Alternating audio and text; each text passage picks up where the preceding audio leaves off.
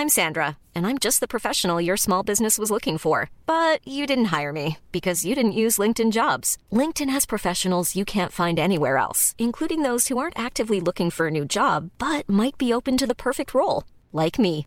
In a given month, over 70% of LinkedIn users don't visit other leading job sites. So if you're not looking on LinkedIn, you'll miss out on great candidates like Sandra. Start hiring professionals like a professional. Post your free job on linkedin.com/people today.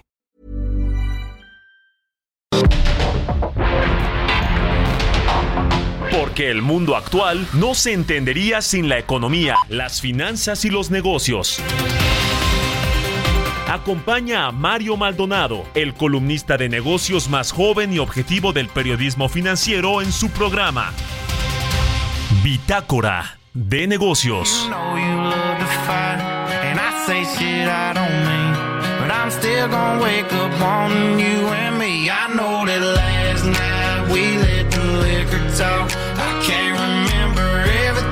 We said, but we said it all.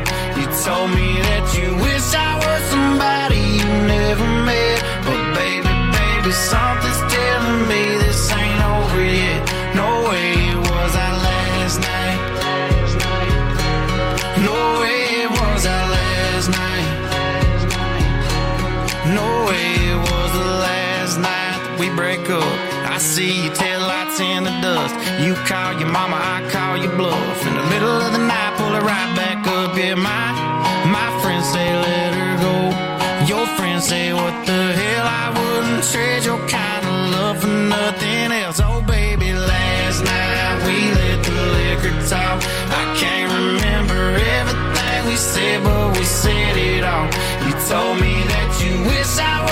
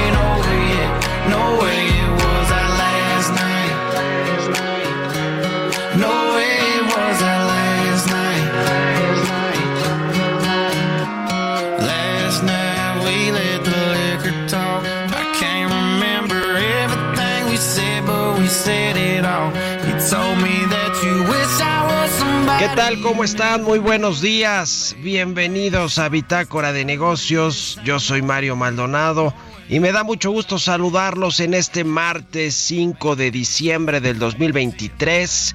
Estamos transmitiendo en vivo como todos los días en estas frecuencias del Heraldo Radio. Muchas gracias a todos y a todas por acompañarnos en punto de las 6 que comenzamos la barra informativa de esta estación del 98.5 de FM aquí en la Ciudad de México y en el Valle de México, pero también nos escuchamos en el resto de la República Mexicana a través de las estaciones hermanas del Heraldo Radio en el sur de los Estados Unidos y en cualquier parte del mundo en eh, la radio por internet o en la página heraldodemexico.com.mx también en el podcast de Bitácora de Negocios, a todos los que nos escuchan, a todos y a todas de verdad, muchísimas, muchísimas gracias. Comenzamos este martes, como todos los días, con un poquito de música. Antes de entrar a la información, estamos escuchando esta semana canciones de las eh, pues que fueron más exitosas en el 2023, las más escuchadas en la plataforma de música en streaming Spotify y es el caso de esta que se llama Last Night, es de Morgan Wallen, es una canción grabada por este cantante estadounidense de música country, se trata del tercer sencillo de su álbum One Thing at a Time y alcanzó el puesto número uno en el Billboard Hot eh, Country Songs en febrero del 2023 y luego la cima del Hot Billboard 100. La vamos a estar escuchando ya aquí en el programa y le entramos a los temas, le entramos a la información. Vamos a hablar con Roberto Aguilar, lo más importante que sucede en las bolsas y en los mercados financieros. Los mercados pausan optimismo por dudas del ciclo eh, del cambio del ciclo monetario y la espera del empleo de los datos de empleo en Estados Unidos. Moody's recorta a negativa la perspectiva de deuda soberana de China ante un menor crecimiento económico y países debaten en la COP28 la posibilidad de exigir eliminación progresiva de combustibles fósiles. Pues malas noticias para México y las refinerías, sobre todo la de Dos Bocas que todavía pues no refina nada de combustible y pues vamos a ver qué sucede con estos acuerdos y con la inversión multimillonaria que anunció también el presidente López Obrador en una planta de hidrógeno verde en Oaxaca para alimentar a los buques que eh, llegarán a los puertos de Salina Cruz y, y de Tuxpan eh, a propósito de este proyecto del corredor interoceánico, de todo el corredor transísmico del Istmo de Tehuantepec. Así que vamos a platicar precisamente de temas de energía con Ramsés Pech, analista. Vamos a hablar de estos temas, pero también de la realidad de la guerra entre Israel y Hamas en términos energéticos, la guerra energética que hay detrás de este conflicto en el Medio Oriente y por supuesto de esto que ya le decía, de las inversiones en hidrógeno verde, lo que sucede en la COP28 y la transición energética de los combustibles fósiles a las eh, pues energías limpias. Vamos a hablar también con Ernesto Farril, como todos los jueves, sobre los 10 principales pronósticos para la economía de México en el 2024. Vamos a platicar de eso, vamos a hablar también con Carlos Jiménez de la Asociación Mexicana de, eh, Instituto de Seguros, eh, la AMIS, la, Asociación Mexicana de los Seguros, donde se agrupan buena parte de las aseguradoras. Vamos a hablar del huracán Otis una de las cinco catástrofes más costosas para México según la AMIS y también pues cómo, cómo va todo el pago de estos eh, seguros de los hoteles, los restaurantes, los comercios, eh, los automóviles, todo lo que fue afectado por el paso del huracán Otis, cuánto de las pólizas ya se han cubierto, qué porcentaje y seguramente tendrá ya más información de qué porcentaje de eh, pues inmuebles asegurados, de autos, de vehículos eh, se van a pagar más o menos. Vamos a hablar de números eh, con Carlos Jiménez de la AMIS con respecto a este tema del huracán Otis. Vamos a hablar de las aerolíneas mexicanas que resisten los cambios que ha habido en el sector en estos cinco años de gobierno de Andrés Manuel López Obrador. Vaya que ha cambiado la política de aviación nacional en muchos sentidos, ¿eh? hasta que perdimos la categoría 1 de seguridad aérea que apenas recuperamos hace poquito, pero en el camino sucedieron muchas cosas y van a seguir sucediendo como este fin de semana que fue la inauguración del aeropuerto de Tulum, viene ahora para finales de este año la, el lanzamiento supuestamente de Mexicana de Aviación, una aerolínea que controlará el ejército y seguramente veremos un 2024 también cargado en temas de, cambios de política de aviación en nuestro país. Le vamos a entrar a estos y otros asuntos hoy aquí en Bitácora de Negocios. Quédense con nosotros de aquí hasta las 7 de la mañana. Vámonos al resumen de las noticias más importantes para comenzar este día con Jesús Espinosa.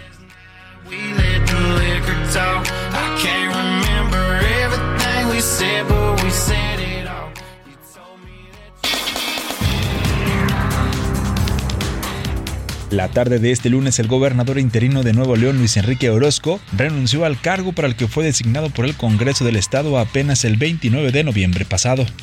He decidido, eh, en ánimo de garantizar la paz y la gobernabilidad en este Estado, eh, hacerme a un lado y renunciar al cargo de gobernador interino del Estado de Nuevo León.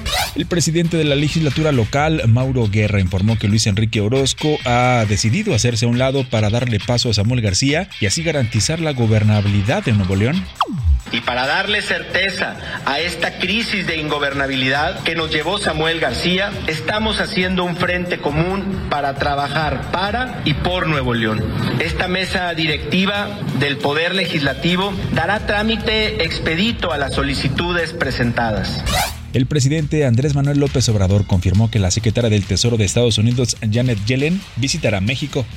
Este, nos da mucho gusto que ella eh, haya decidido visitarnos. Esto se da a partir de un encuentro que tuvo con el secretario de Hacienda, con Rogelio Ramírez de la O. Y van a trabajar en cuestiones hacendarias y yo la voy a recibir en la mañana. Es para el día jueves el Centro de Estudios Económicos del Sector Privado destacó las dificultades que enfrentarán las micro, pequeñas y medianas empresas durante el 2024 debido a las altas tasas de interés y el aumento al salario mínimo. Al cierre del tercer trimestre del año, Petróleos Mexicanos destinó 1.602.3 millones de pesos en nueve estados petroleros, lo cual se consignó a la realización de actividades de inversión social, entre las que destacan obras de infraestructura, educativos y de salud.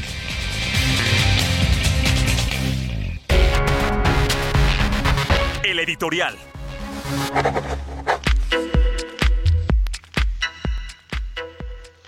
Bueno, pues ayer hubo una reunión, como suele hacer la Bolsa Mexicana de Valores, con algunos periodistas, columnistas, directivos de medios de comunicación.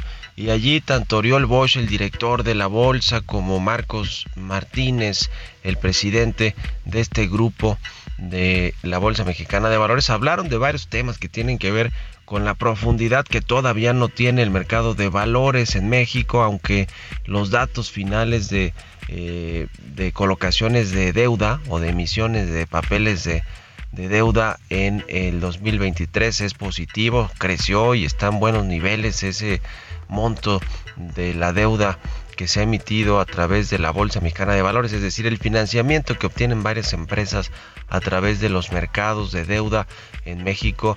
Eh, eso ha sido algo positivo. Se habló también del mercado de derivados, que también tiene grandes oportunidades para crecer, aunque pues se debe, debe haber una política incluyente, eh, que incluyente me refiero con el gobierno mexicano, con los reguladores, con la Comisión Bancaria, con la Secretaría de Hacienda, pero sin duda alguna eh, es eh, México un país atractivo para darle fuerza a todo este mercado de derivados, no se diga eh, pues el mercado internacional donde cotizan pues muchas de las empresas globales que son muy importantes en el mundo y que a través de este índice que tiene México en la Bolsa Mexicana de Valores se pueden adquirir varias de estas, de estas acciones y que también ha crecido de forma muy relevante en los últimos años. Y por supuesto se habló de la fallida colocación de fibra Next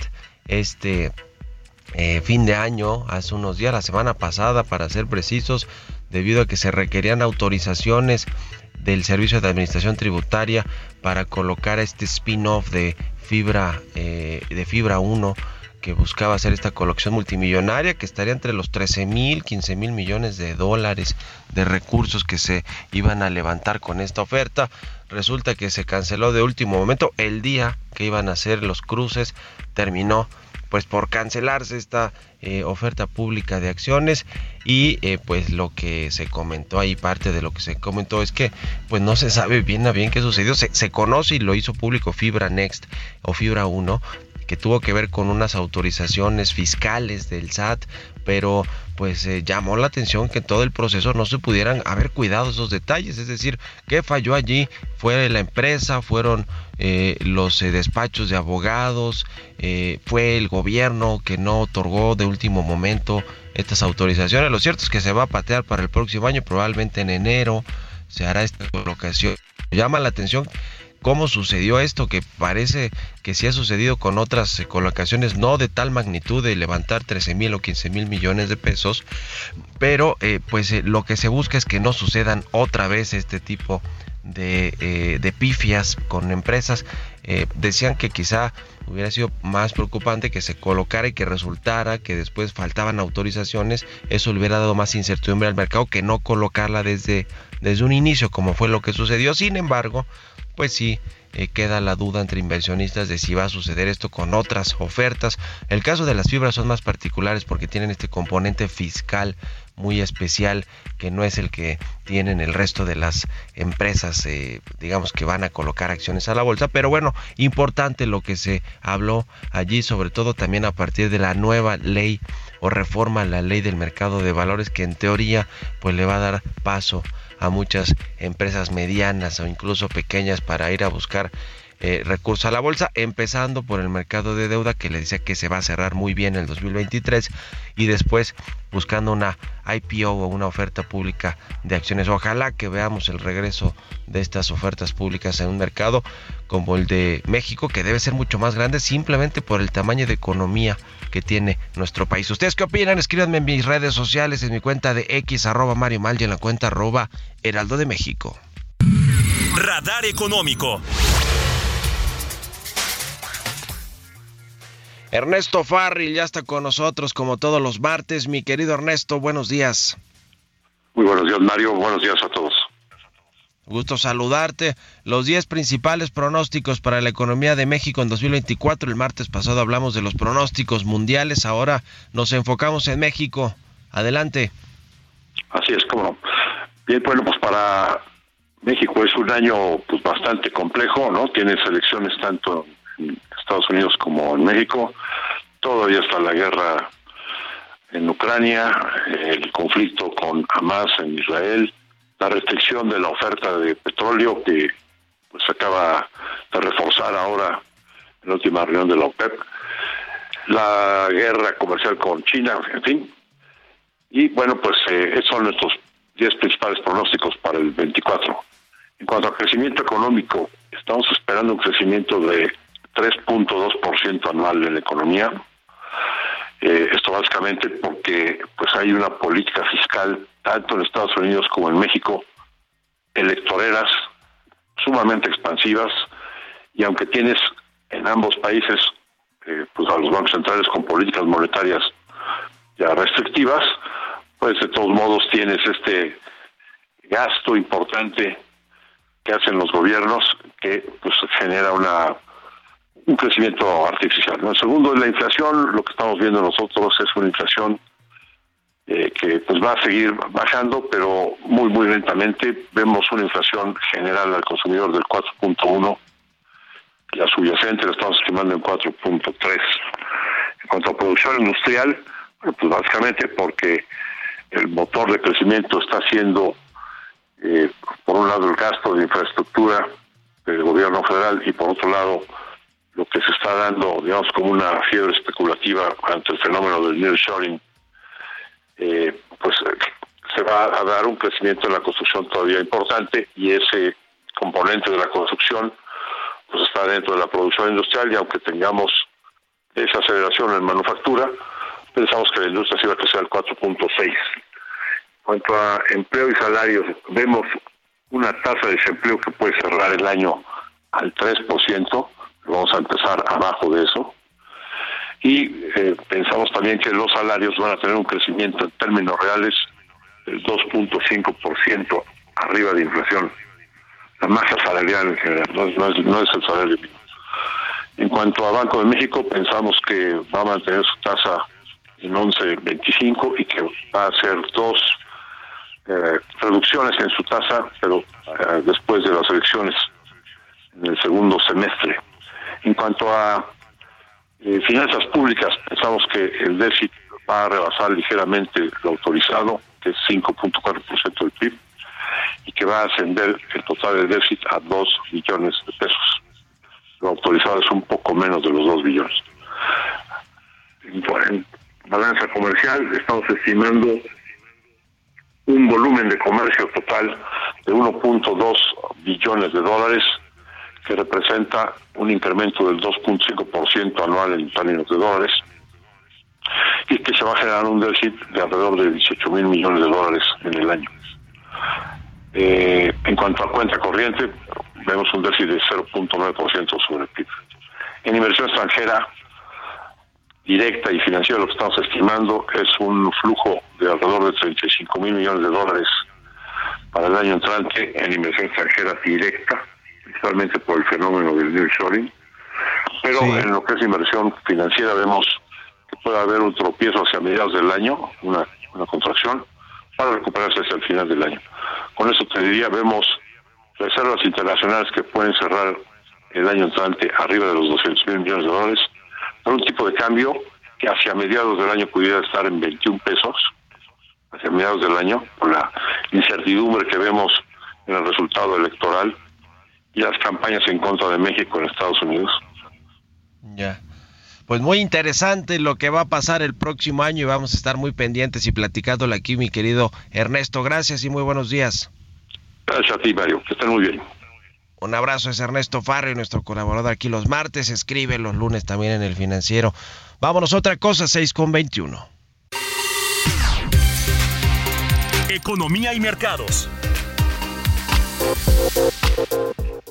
Roberto Aguilar ya está con nosotros como todas las mañanas, mi querido Robert. Buenos días. ¿Qué tal, Mario? Me da mucho gusto saludarte a ti y a todos nuestros amigos. Te platico rápidamente que los principales índices de Estados Unidos cerraron a la baja, ya que los inversionistas permanecieron cautelosos previo a los datos del empleo que se van a publicar esta semana y que podrían alterar, Mario, las expectativas de recorte de tasas de la Reserva Federal a principios del próximo año.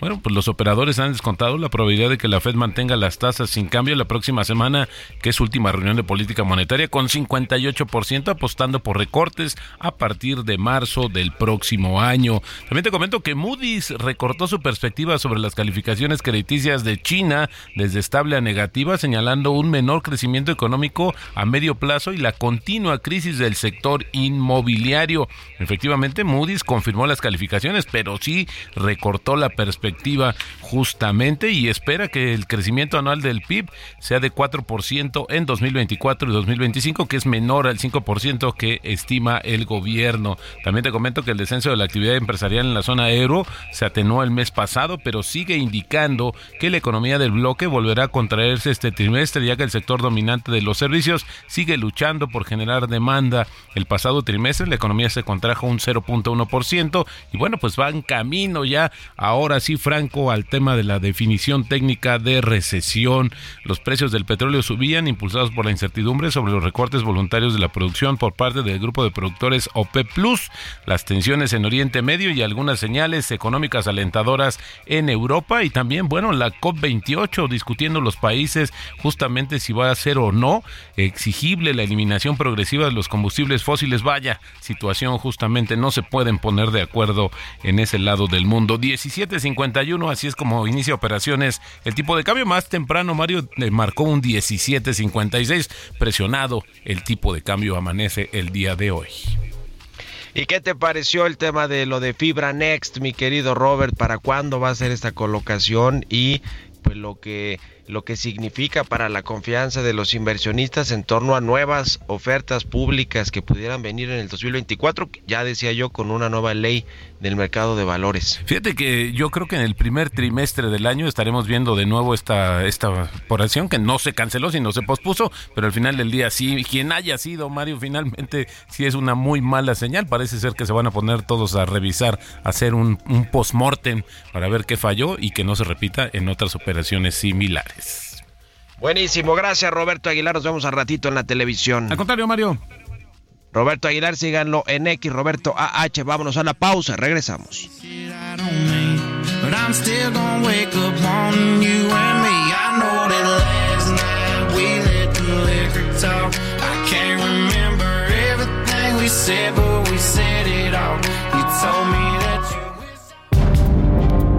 En un momento continuamos con la información más relevante del mundo financiero en Bitácora de Negocios con Mario Maldonado. Regresamos.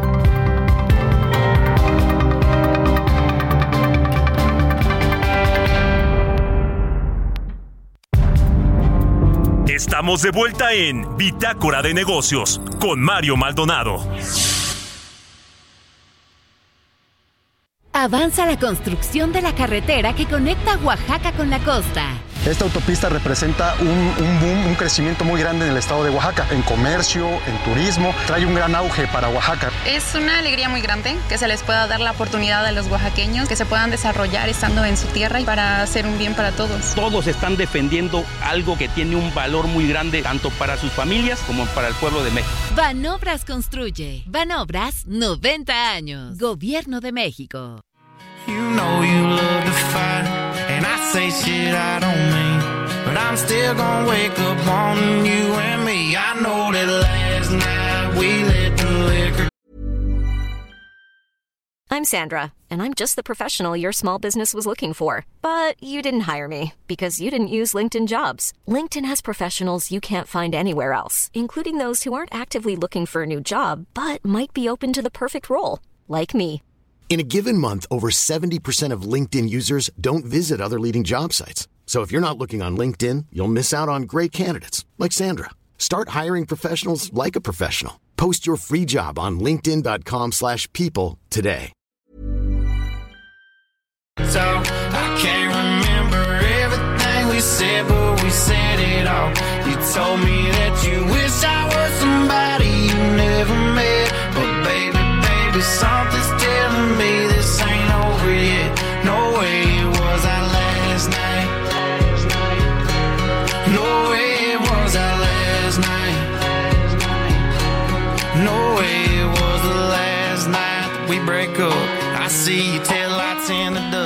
Ya estamos de regreso aquí en Bitácora de Negocios. Son las 6 de la mañana con 31 minutos, tiempo del centro de México. Y regresamos con un poquito de música antes de irnos con información en esta segunda mitad del programa. Estamos escuchando esta semana canciones de las más reproducidas en Spotify en 2023 a nivel global. Y es el caso de esta del cantante estadounidense de música country, Morgan Wallen. Se llama Last Night esta canción y alcanzó pues los lugares número uno en el Billboard Hot 100 y en el Bill- Billboard Hot Country este 2023 en febrero para ser precisos. Y bueno por eso la estamos escuchando. Más aquí a Jesús Espinosa que le gusta esta música country como que na, de Luciano de donde de- del sur de los Estados Unidos. Bueno vámonos al segundo resumen precisamente con Jesús Espinosa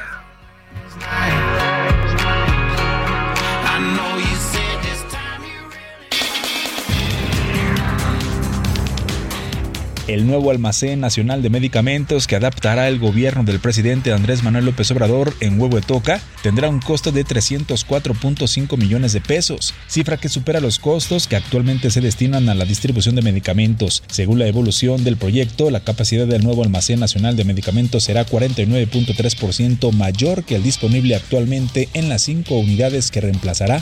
Tras reconocer que 70% de las armas que generan violencia en México provienen de Estados Unidos, el embajador Salazar afirmó que se tiene que trabajar como socios, además de invertir para tener una frontera más segura con equipo moderno que impida que crucen la frontera. El aeropuerto internacional de Tulum será administrado por la Secretaría de la Defensa Nacional. Se espera que llegue a unas 32 mil operaciones y transporte a cerca de 5.5 millones de pasajeros en su primer año de funcionamiento. Las primeras aerolíneas que volarán al nuevo aeropuerto de Tulum fueron Aeroméxico y Viva Aerobús. La venta de autos en nuestro país registró un crecimiento de 32% en comparación anual durante noviembre y consolidó su mejor cifra en 2023, superando las 128 mil unidades. De acuerdo con datos del INEGI, en México se vendieron 128.961 vehículos ligeros durante noviembre, lo que representa un crecimiento de 31.9% frente al mismo mes del año anterior. Entrevista.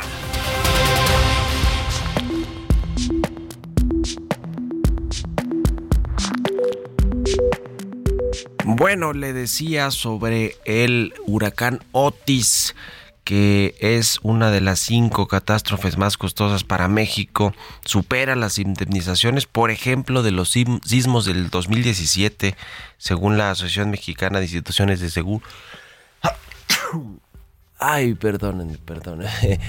Según la AMIS, la eh, Asociación Mexicana de Instituciones de Seguros, donde se agrupan buena parte de estas aseguradoras, vamos a platicar del tema precisamente con Carlos Jiménez, él es titular de autos y daños de la AMIS. ¿Cómo estás, Carlos? Buenos días. Hola Mario, ¿qué tal? Muy buenos días para ti y para toda tu audiencia. Gusto saludarte. Platícanos cómo está el tema en Guerrero con el, eh, pues las reclamaciones de los daños materiales que se evalúan, si bien tengo el dato, en 28.103 millones de pesos para las empresas aseguradoras. Eh, cuéntanos un poquito más de estos datos, por favor. Sí, claro, con mucho gusto Mario. Pues bueno, eh, prácticamente a un par de semanas eh, de haber pasado el primer mes donde se activó el plan de atención a catástrofes, las aseguradoras toman como prioridad, Mario, el hacer todos los ajustes lo antes posible, evaluar todo con urgencia y avanzar a las indemnizaciones de siniestros y en su caso a los primeros anticipos.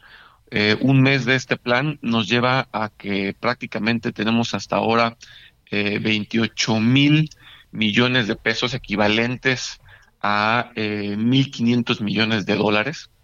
Y son estos primeros 28 mil millones de pesos eh, que prácticamente están divididos en dos grandes categorías.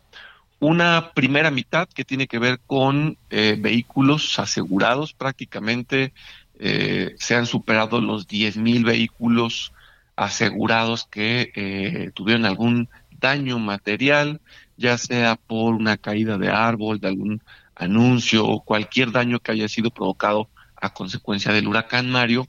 Y otra mitad que tiene que ver con los bienes patrimoniales, eh, con edificios, casas, hoteles, eh, embarcaciones, prácticamente ya se han superado 12.500 eh, siniestros que equivalen a estos 27.500 millones de pesos, en términos muy generales. Eh, ahora estamos hablando de los comercios, los hoteles, los automóviles, vehículos, dónde está concentrado en los restaurantes, por supuesto, en fin, toda la infraestructura eh, privada y pública, dónde está concentrado la mayoría del pago de estas pólizas de, seguros. Muy importante, Mario, fíjate que a pesar de que eh, el porcentaje de aseguramiento de vivienda infortunadamente eh, sigue siendo bajo a nivel país, prácticamente 6, 6%, 6 de cada 100 casas cuenta con un seguro en México de manera voluntaria, que esta cifra, Mario, crece alrededor del 18-20% cuando agregamos eh, algún tipo de seguro ligado a crédito hipotecario. Entonces, solo por, por, por tener esa referencia, Guerrero, infortunadamente, está muy por debajo del promedio, pero a pesar de ello, eh, prácticamente uno de cada tres pesos de los que de lo que hasta hoy se ha indemnizado, pues tiene que ver con eh, los giros de vivienda.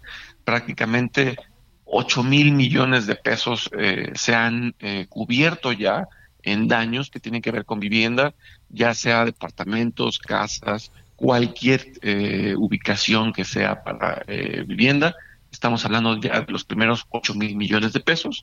Y eh, bueno, cuando hablamos de hoteles, muy importante, eh, ya estamos también en una cifra muy cercana a otros 7 mil millones eh, de pesos. Como podrás verlo, es prácticamente una tercera parte vivienda, una tercera parte hoteles y el resto se va dividiendo, por ejemplo, muy importante en cuanto a infraestructura.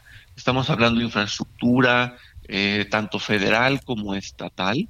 Prácticamente eh, ya se indemnizaron los primeros 3 mil millones de pesos y el resto lo vamos a encontrar en restaurantes, en algunas plazas, centros comerciales, cualquier otro giro que no sea hotel, vivienda eh, o infraestructura, pues prácticamente aquí se, se, lleva más del 90% de las indemnizaciones, Mario.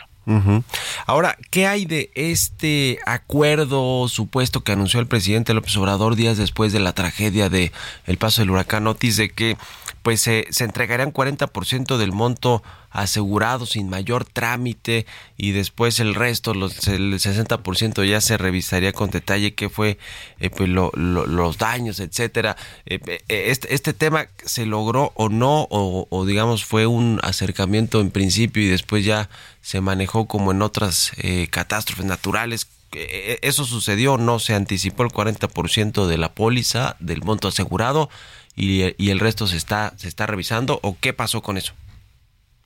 Fíjate que muy importante que desde el día 1, Mario, se, se, da la activación del plan de atención de catástrofes, que en esencia, y, y, y resumiéndolo lo más que se puede, el primer punto, después de, por supuesto, siempre respaldar las líneas de la autoridad en cuanto a seguridad e integridad de las personas, vienen las evaluaciones urgentes. Eso es muy importante. Se despliega un equipo muy importante de profesionales, tanto en, levantamiento de daños como en toda la empatía necesaria para este, este tipo de, momentos. Y las evaluaciones urgentes nos llevan a tener un expediente de un siniestro abierto. ¿Qué sucede? Viene la segunda prioridad si el siniestro está completamente evaluado, la cobertura está eh, eh, protegiendo los, los inmuebles y ya se tiene una cifra, ya ni siquiera un anticipo, Mario.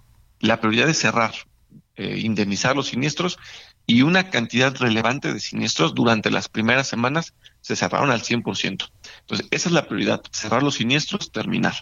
Si por alguna circunstancia se requiere algún ajuste mucho más específico, mucho más especializado y no se logra cerrar, las compañías empezaron a dar anticipos y eh, aún sin haber terminado la evaluación en efecto, eh, y los anticipos empezaron a fluir desde la semana 1, pero la prioridad es pagar al 100% lo antes posible y acelerar la reconstrucción.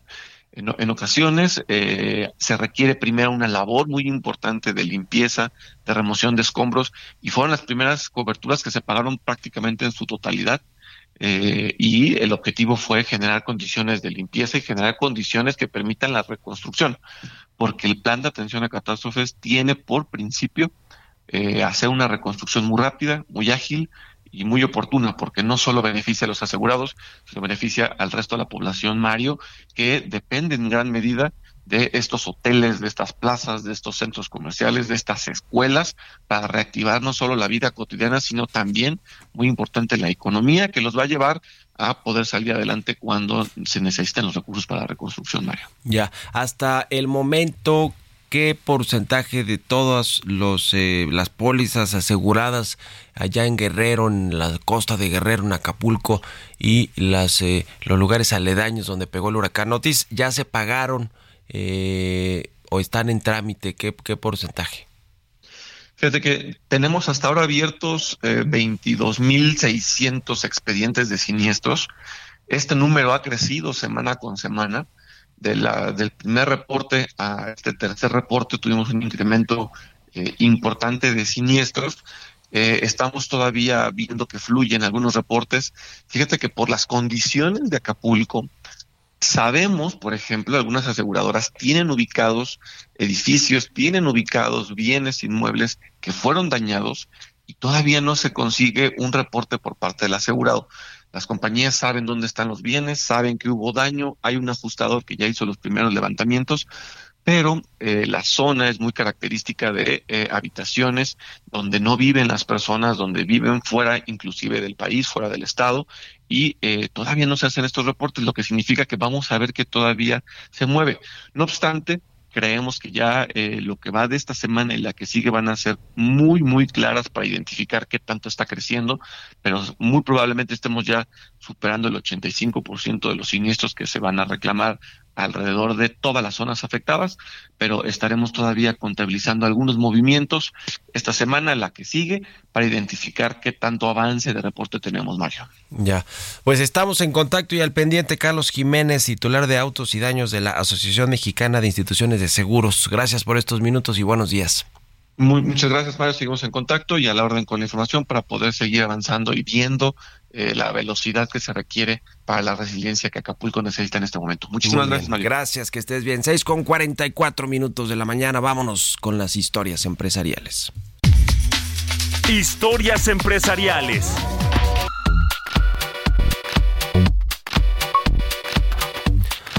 Ya le decía, el gobierno federal realizó diversos cambios en la política del sector aéreo a lo largo de sexenio, en los cinco años que lleva de administración Andrés Manuel López Obrador, lo que complicó a las aerolíneas mexicanas. Algunas de estas terminaron, por ejemplo, en manos de los extranjeros. Eh, el caso de Aeroméxico, que tiene pues una buena parte ya de sus acciones en manos de un grupo extranjero financiero que además sufrieron con el COVID-19 y que se sigue generando incertidumbre hacia el final ya del sexenio del presidente López Obrador en términos de qué va a suceder con esta industria muy importante para el desarrollo del país, para el turismo, para la conectividad. Vamos a escuchar esta pieza que preparó mi compañera Giovanna Torres. Juan Carlos Machorro, socio de la firma legal Santa Marina y Esteta, experto en derecho aeronáutico y aeroportuario, señaló que el tema de la pandemia por COVID-19 fue uno de los golpes más fuertes en la historia de la industria de la aviación comercial, ya que no se contó con ningún tipo de apoyo para las aerolíneas por parte del gobierno mexicano. Los temas de concursos mercantiles también fueron un obstáculo para las aerolíneas, ya que en el caso de Aeroméxico, el proceso del capítulo 11 de la ley de quiebras en Estados Unidos les llevó tiempo para resolverlo. La Administración Federal de Aviación degradó a México a categoría 2 en mayo del 2021 después de descubrir que el país no cumplía con los estándares de seguridad de la Organización de Aviación Civil Internacional, una medida que interrumpió de manera negativa en los planes de negocio de las aerolíneas. Ante la rebaja de la calificación de seguridad aérea de México, las aerolíneas americanas fueron quienes se vieron beneficiadas al abrir nuevas rutas y frecuencias, reduciendo buena parte del mercado a Volaris, Viva Aerobús y Aeroméxico. También les impidió a las empresas sumar nuevas aeronaves a sus flotas. Fue hasta septiembre de este año que se regresó a categoría 1. Por otra parte, el gobierno del presidente López Obrador fijó una nueva reducción temporal de los vuelos del Aeropuerto Internacional de la Ciudad de México en agosto, los cuales pasaron de 52 a 43 operaciones por hora después de declarar la saturación del recinto y complicó más la existencia de las aerolíneas tanto mexicanas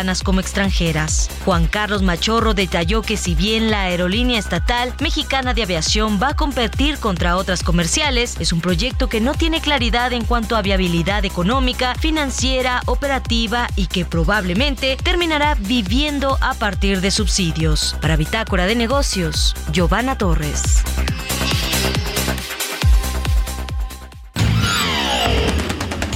Mario Maldonado en Bitácora de negocios.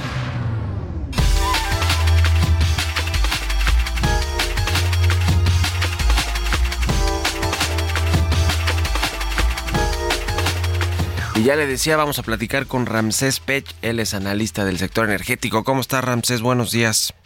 Buenos días, Mario. ¿Cómo estás? Un saludo. Gusto saludarte igualmente. Pues varios temas que queremos platicar contigo. ¿Qué te parece si empezamos con algo de lo que se ha tratado en esta COP28 con respecto a la transición energética y pues la posibilidad que hay para que pues se elimine progresivamente el uso de combustibles fósiles. Yo decía al inicio del programa que es una mala noticia para México, que tiene una refinería que apenas, apenas va a comenzar a refinar algo de petróleo, pero bueno, pues que su proyección es de mediano plazo. ¿Cómo lo ves este tema en, términos de la política que tiene México? Bueno, con respecto a esto, el año pasado también se dio el mismo pronunciamiento sobre una cuestión progresiva. Eso lo, lo, lo, dictaminó Arabia Saudita, que se pusiera esa palabra. Y lo que hoy me lleva consigo es que México el problema que tiene es que no firmó el documento sobre tener energías sobre respecto a la generación de la electricidad lo que podrían hacer las eólicas y la solar. Eso deja un poco de desavenencia sobre cómo vamos a generar la electricidad en este país. Aunado que sabemos que más del 60 al 70% de la electricidad hoy en día en México es producido por el gas natural, en Europa y en otros países se está considerando como parte de la transición del gas natural, aunque es un hidrocarburo, contamina menos, pero hay que modernizar muchas de las plantas que tiene hoy la Comisión Federal de Electricidad que utiliza el gas natural. Y respecto a los combustibles, como bien lo comentas, tenemos una refinería de dos bocas y tenemos unas seis refinerías que no están trabajando a la capacidad que necesitamos. Y hemos de comentar que a partir del año 2035 la demanda de combustibles en, México va a disminuir a los valores que tenemos hoy en día. El problema que tenemos, Mario, hoy en México es que las políticas públicas no están de acorde a poder cambiar carros de combustión a carros eléctricos Primero, porque no estamos invirtiendo en una infraestructura de conectividad de los carros en toda la República Mexicana. Y segundo, que hoy estamos viendo que los carros están teniendo un gran inconveniente en cuanto a los costos. Y tú y yo sabemos que hoy en día hasta comprar un carro de combustión con la tasa de interés que tienen hoy en día es muy complicado. Por eso vimos al director, al CEO de, de Tesla, pagar un poco de inversión de Nuevo León porque se han dado cuenta que hoy comprar en Estados Unidos carros eléctricos, la tasa de interés es muy alta y por eso estamos viendo una cierta eh, esta, eh, eh, paciencia sobre todo los consumidores en Estados Unidos. Recordemos que en México los carros que, que manufacturamos aquí, más del 70% hasta el 80% van al mercado de Estados Unidos. Ya. Ahora, eh, el tema también de pasadita, la planta de hidrógeno verde que dice el presidente del observador se va a construir en México y que ya eh, acordó, firmó con una empresa danesa 10 mil millones de dólares en, en Oaxaca. Eh, ¿Cómo ves este tema y platícanos un poco a qué, pues para qué va a servir el hidrógeno verde? Se dice que para los buques que llegarán supuestamente allá a los puertos de este corredor del Istmo de Tehuantepec. ¿Cómo ves este tema? Platícanos un poco más, esclarecenos a qué se refiere esta inversión. Bueno, por ahí lo que llaman el hidrógeno verde es, tú lo que haces, tienes el agua, el agua tiene eh, moléculas de hidrógeno y oxígeno, lo que haces es pasar una corriente de un, polo positivo o negativo, lo estoy dejando en grandes rasgos, y lo que haces es la separación del hidrógeno y ese hidrógeno lo puedes utilizar como combustible. Pero esa electricidad con que generas la pasada, nos valga la redundancia, de un polo positivo o negativo que se llama electrólisis, que conocemos nosotros, es tienes que generar electricidad por medio de energías limpias, es decir, ya sea por paneles solares o la parte eólica. En Oaxaca tenemos, bueno, la ventosa y todo el beneficio. El problema que se va a tener es la cantidad de agua que se necesita para poder tener la separación del hidrógeno y con ello tener la cantidad de hidrógeno. Aquí el problema es ¿De dónde vamos a sacar el agua? Porque si tomamos agua de los mantos freáticos y todo lo que tenemos hoy en día, bueno, pues ya sabemos que con agua está cuidando mucho el agua hoy que está escaseando en algunos lugares. Y la otra es lo que se utiliza, la desalinización del agua de mar, pero ahí vamos a depender mucho, sobre todo la capacidad y sobre todo en cómo se va a revertir cuando se elimine la sal, en dónde se va a depositar y sobre todo las condiciones del agua que se va a necesitar para la electrólisis. Entonces es algo muy complicado, es como lo de litio que nos, decían que iba a ser muy fácil, pero sabemos que todavía es muy complicado. Y, hay muchas cosas que hay que entender. Yo creo que el presidente también lo dijo en esta semana, si no me equivoco, que la refinería de Dos Bocas no es tan rápido. Ya, ya, ya confirmó que se tiene que hacer paso a pasito. Y lo más importante aquí en México es la realidad para el 2024-2030 es el sector energético tiene que ser el garante para el nearshoring porque podemos decir que van a venir muchas inversiones en papel, pero la realidad si llegan y descubren que no hay infraestructura de movilidad carretera, no hay la electricidad necesaria para las plantas y sobre todo no hay una seguridad en cuanto al, tránsito de los productos a través de nuestro país, pues va a ser muy complicado porque recuerda que más del 70% de los productos que se exportan en México, su mayoría se transita por la vía carretera. Sí, ya. Y en un minutito y medio, dos máximo, Ramsés, el tema del Medio Oriente, ¿qué hay detrás de todo este conflicto geopolítico, político, ideológico, religioso, en fin, que viene de mucho tiempo atrás, pero digamos en, en, cuestiones del sector energético, pues hablando de, de, países que son importantes productores de petróleo, que no necesariamente están en el conflicto Israel y jamás Palestina, pero sí que son aliados de algunos de estos.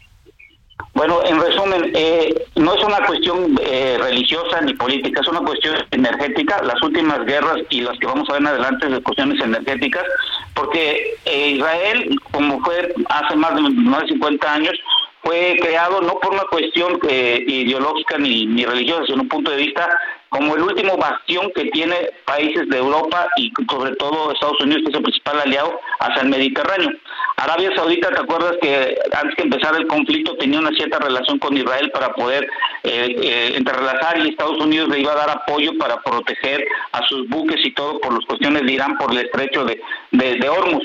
Hoy estamos viendo que Arabia Saudita va a tener esa renegociación y van a sacar de la parte del este hacia el oeste, hacia el mar, hacia el mar Rojo, van a sacar embarcaciones y está construyendo Israel un ducto que si te das cuenta cuando ves hoy el conflicto en, en, la, en la franja de Gaza, en la parte norte, lo que quiere Israel es controlar esa parte, poner a un representante palestino, pero no de Hamas, sino de otro grupo, para que puedan pasar ductos.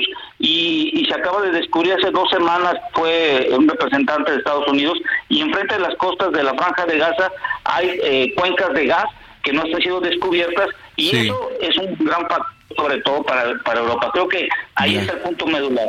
Muy bien. pues muchas gracias Ramsés Pecho, un abrazo y muy buenos días. Buenos días, cuídate, que tengas un buen día. Hasta luego. Con esto nos despedimos. Gracias por habernos acompañado este martes. Se quedan con Sergio Lupita. Nos vamos a la televisión, al canal 8 de la televisión abierta y nos escuchamos aquí mañana a las 6. Buenos días.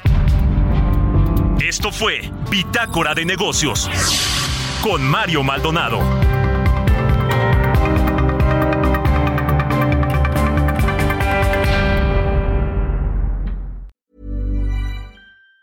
Even on a budget quality is non-negotiable. That's why Quince is the place to score high-end essentials at 50 to 80% less than similar brands. Get your hands on buttery soft cashmere sweaters from just 60 bucks, Italian leather jackets, and so much more. And the best part about Quince, they exclusively partner with factories committed to safe, ethical, and responsible manufacturing. Elevate your style without the elevated price tag with Quince. Go to quince.com slash upgrade for free shipping and 365-day returns.